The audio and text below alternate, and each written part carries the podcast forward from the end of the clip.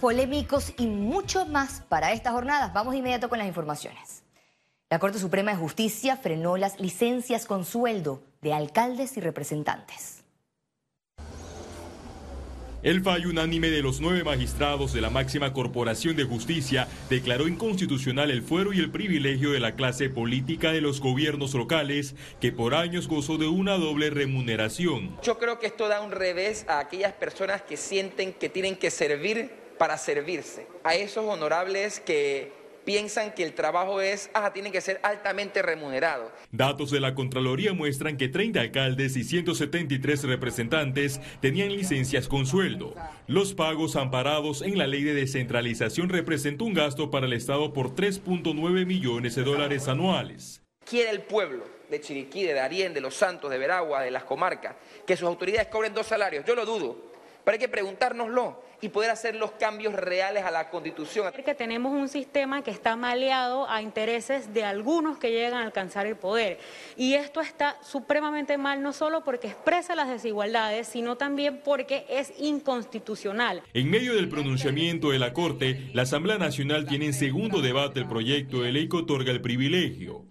Algunos diputados esperan que el artículo sea eliminado. Es un buen momento donde la Corte está haciendo la diferencia, está tratando de hacer un balance, porque algunos colegas en la Asamblea insisten en perpetuar esta figura y no solamente lo ven bien, sino que lo impulsan. Los alcaldes y representantes en plena pandemia devengaron ingresos en concepto de salarios, dietas, licencias con sueldo, gastos de representación y gastos de movilización. Félix Antonio Chávez, Econius. Presentan ante la Corte Suprema de Justicia una demanda para que se declare nulo la construcción del mercado de mariscos. El recurso promovido por el movimiento Consulta Ciudadana fue dirigido a la sala de lo contencioso administrativo. La agrupación denunció presuntas irregularidades en el traspaso de la finca para la construcción del megaproyecto por un costo superior a los 40 millones de balboas. El mercado del marisco ha violado varias leyes y, y todo esto nos da derecho como ciudadanos a interponerlo.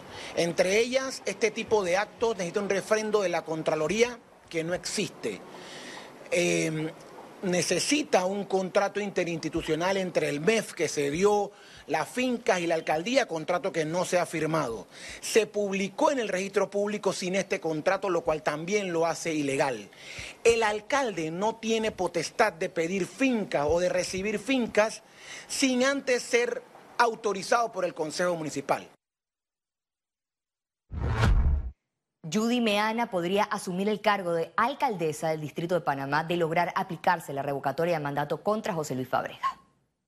El próximo 20 de abril inicia la recolección de firmas de manera digital para sacar al alcalde capitalino José Luis Fábrega. El ex fiscal electoral Boris Barrios es de la tesis que la vicealcaldesa Judy Meana debería asumir el cargo de principal, en vista que la ley establece un procedimiento de vacancia.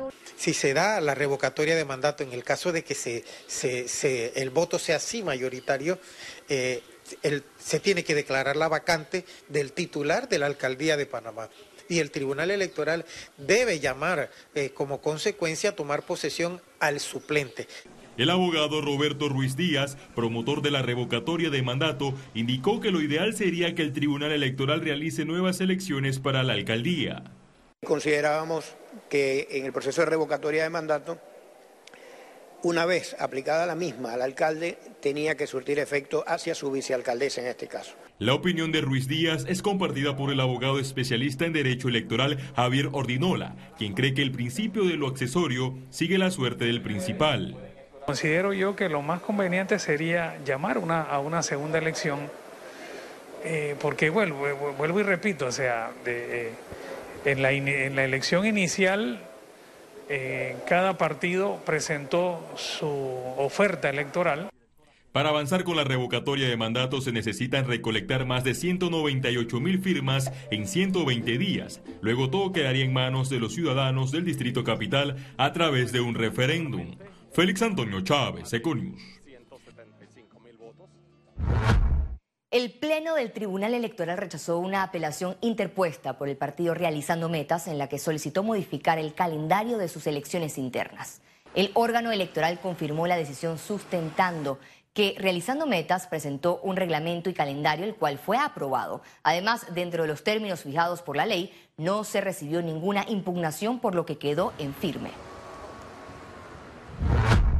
Una subcomisión de gobierno continuó con el análisis del proyecto de ley sobre política criminológica que busca prevenir que niños y adolescentes ingresen al mundo de las bandas y el crimen organizado.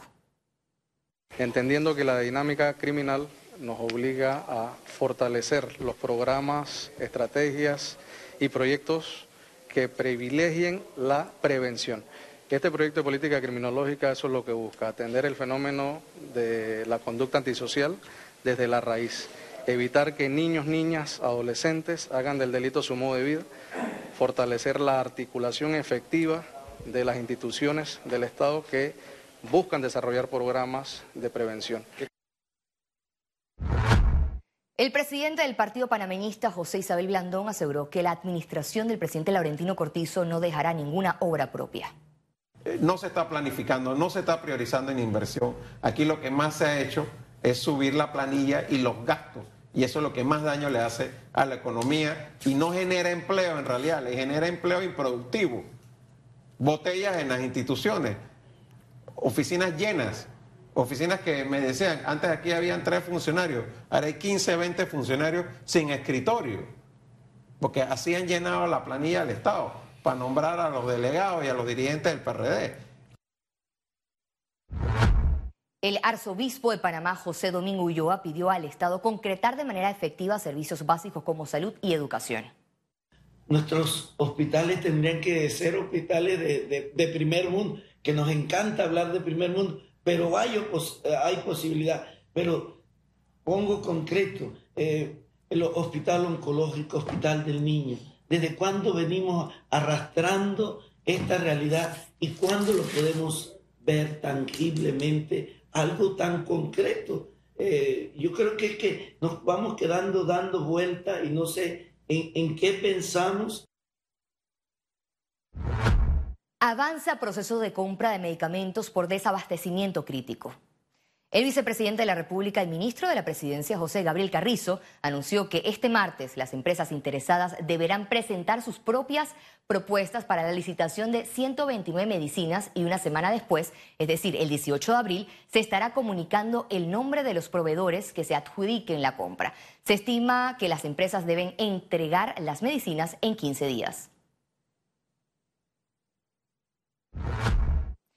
La directora general de salud del MINSA, Melba Cruz, pidió a la ciudadanía a seguir con el cumplimiento de las medidas de bioseguridad contra el COVID-19 durante las actividades de Semana Santa. Por lo tanto, ahora en las actividades de Semana Santa, en las que hemos permitido eh, la realización de actividades eclesiásticas tales como las procesiones, ¿verdad? Que anteriormente no estaban permitidas, se han permitido siempre y cuando se sigan cumpliendo con las medidas de bioseguridad. Personal de salud de la región metropolitana verificó el cumplimiento de las normas sanitarias en el mercado de los mariscos.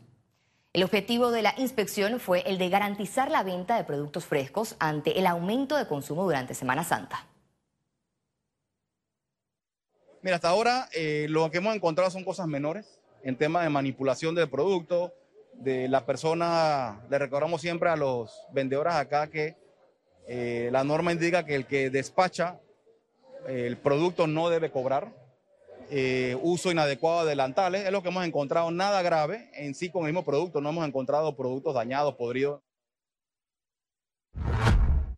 Entramos en materia económica, el desempleo en el país y el recurrente aumento de precios mantiene desanimada a la población. El consumidor panameño reporta un bajo nivel de confianza pese al descenso de los casos de COVID-19. Al consultar sobre la percepción en relación al empleo y situación económica, estas fueron las respuestas. El pueblo panameño está en cero en confianza. Siempre sube el, combustible. En vez de bajar, suben las cosas. La canasta básica está más, más, más cara. Hay miles de jóvenes buscando empleo y no encuentran.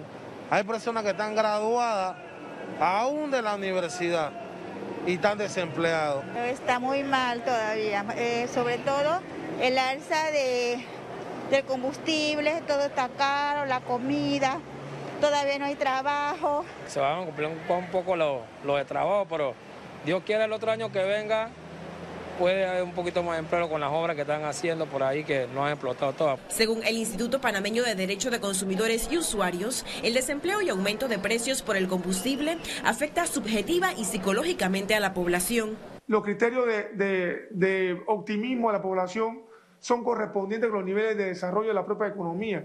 Es una, una suerte de círculo virtuoso que al transformarse en un círculo, un círculo negativo afecta esos ribetes y esos desarrollos. Una encuesta de marzo de 2022 de la Cámara de Comercio de Panamá arrojó que el 55% considera poco probable obtener un empleo en los próximos meses. Eso tiene un efecto muy fuerte en el consumo. Eh, si yo no voy a tener empleo, yo no voy a consumir. Se espera que el nivel de confianza del consumidor aumente en paralelo a la reactivación del país. Ciara Morris, Econews. Moody's mantiene la perspectiva estable del sistema bancario de Panamá. El organismo calificador señaló que en los próximos 12 o 18 meses la economía panameña seguirá en recuperación bajo el paraguas de la mejora dinámica de inversión, la aplicación de la capacidad del Canal de Panamá y la puesta en marcha de producción en la mina Cobre Panamá. La Cámara de Comercio pidió acciones concretas al gobierno.